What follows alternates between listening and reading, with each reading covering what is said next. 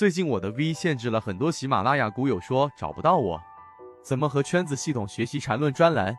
怎么加入圈子？我这里简单说一下。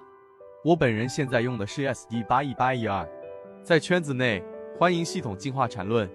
接下来听一下今天三分钟讲解。任何一个信号你不能单独使用啊，包括我们说顶底分型也好，你只要单独使用，那么就是一种呃在交易过程当中非常狭隘的一个眼光，它会让你的交易成功率会大打折扣。所以我们一直给大家说要多模块，对吧？查理芒格的思维格栅。你一定要多模块了去建构自己的交易系统，所以第二点我们要说到真正的实战和使用。那怎么样去使用呢？我先说两个结合，第一个散户割肉模型和超跌突破模型。那这两个模型是最常使用的。我举例子，像我们的金鱼报一，对吧？金牌橱柜。那在这个地方上怎么样去结合使用呢？很简单啊，我们也开源了这个散户割肉的这个信号使用方法，我到最后还是会有补充。那向下的这个阶段。向下这个阶段看到没有？这里面红色向下的这样的一个柱体面积，它实际上就代表着散户是在减少的。那金牌橱柜呢，在这个位置上一季报啊，一季报它在这一个地方上，散户减少了百分之三十一，所以就是相当于是一二三四月份，大概在这个这个区域啊，我把这个 K 线对应下来给大家看一看，看到没有？四月底嘛，一二三四月底延迟一个月公布，所以在四月底的时候，这个区域。散户数据是减少了百分之三十一的，所以它减少了。那这个过程当中，它又往下打了一波，也就在我们所说的二季报，对吧？三季报过程当中，又从原来的五十二打到了这样的一个呃三十二啊，这里面有一个比较深的一个跌幅。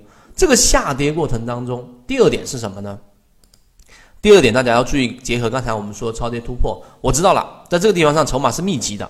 那无论是游资还是机构，我不知道，但是我知道有资金在不断的收集，因为毕竟散户数量大幅的减少，减少的比例达到了百分之三十一，所以通过散户数量你自己去看一看，我们已经开源给大家，你就看到具体减少了多少人。那在这个地方，散户数量，因为蛋糕就这么大嘛，它这里面又如果说它下方它又没有进行过任何的配股，那么就说明这个蛋糕就这么大，分的人减少了，这一个原来是十个人。现在是七个人，减少了百分之三十，那就意味着每个人手上拿的筹码就非常的多，所以这里面就说明筹码非常密集。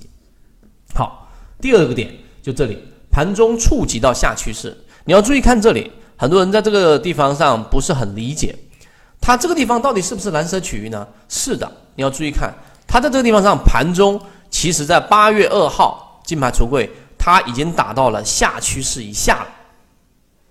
看得到吗？它已经打到下趋势以下了，只是这个时候它又收了回来，收盘价又收回来了，所以它最终是处于什么样的一个状态？是以它实时的这样的一个价格作为显现显现的，所以收盘价收上来了，它自然显示就是绿色，我们说的浅超跌。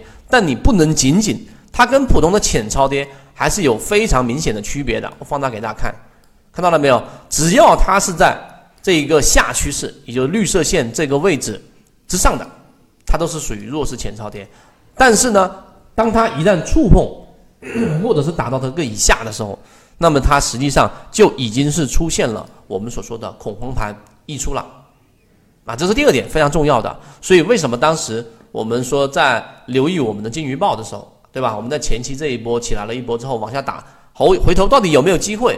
你要看它的一个散户数量、散户增减、散户割肉。还要看的就是它的整个状态。如果它一直属于我们说的灰色震荡，没有意义啊！不要过多的去参与参与，或者是它达到了绿色浅超跌，也不要过多的参与啊！可能出现两次浅超跌就双底，它可以去稍微留意。但只有达到了蓝色，也达到了这个下趋势以下，那实际上就有恐慌盘溢出了。那这个狂盘溢出是我们的这个想象吗？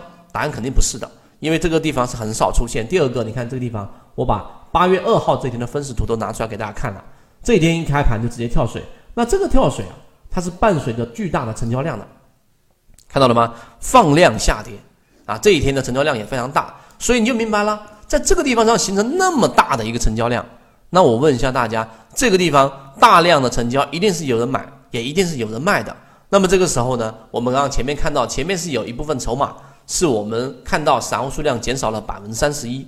那这一波调整下来，那你想这些机构会全部割肉吗？答案不是，就是我们以前说的叫多杀多，就他把股价快速往下打，把在这里方买的这个地方叫成本的，对吧？四十三的等等的这一些散户全部给造成恐慌，跳水了，对吧？跌停板上来你还不卖吗？所以这个地方就有了我们所说的恐慌盘，于是在这个地方上就处于一个相对安全的区域，达到了蓝色区域。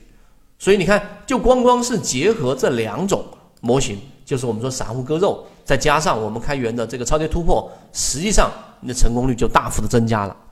所以在这地方，我再敲一个黑板。刚才我上述讲这个模型是使用的最多的，而且减少比例相对比较大一些会好，减少百分之三、百分之五没有意义。第二个呢，你不要单独的去用超跌突破，你就说，哎，一波老师，我随便拿一个标的问一下，这个地方超跌突破了，一波老师是不是它反弹的力度比较大呀？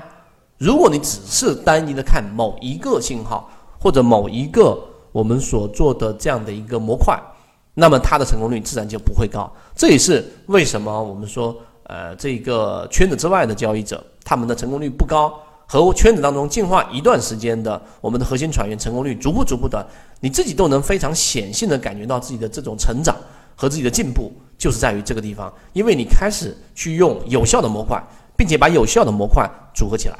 好，这是第二第二点。我们来看第三个，呃，有人就认为说这样是不是就已经 OK 了？其实远远不够啊，远远不够。就是我们的模型呢，什么叫交易模型，对吧？它一定是由多模块构成的。刚才只是一个简单的组合。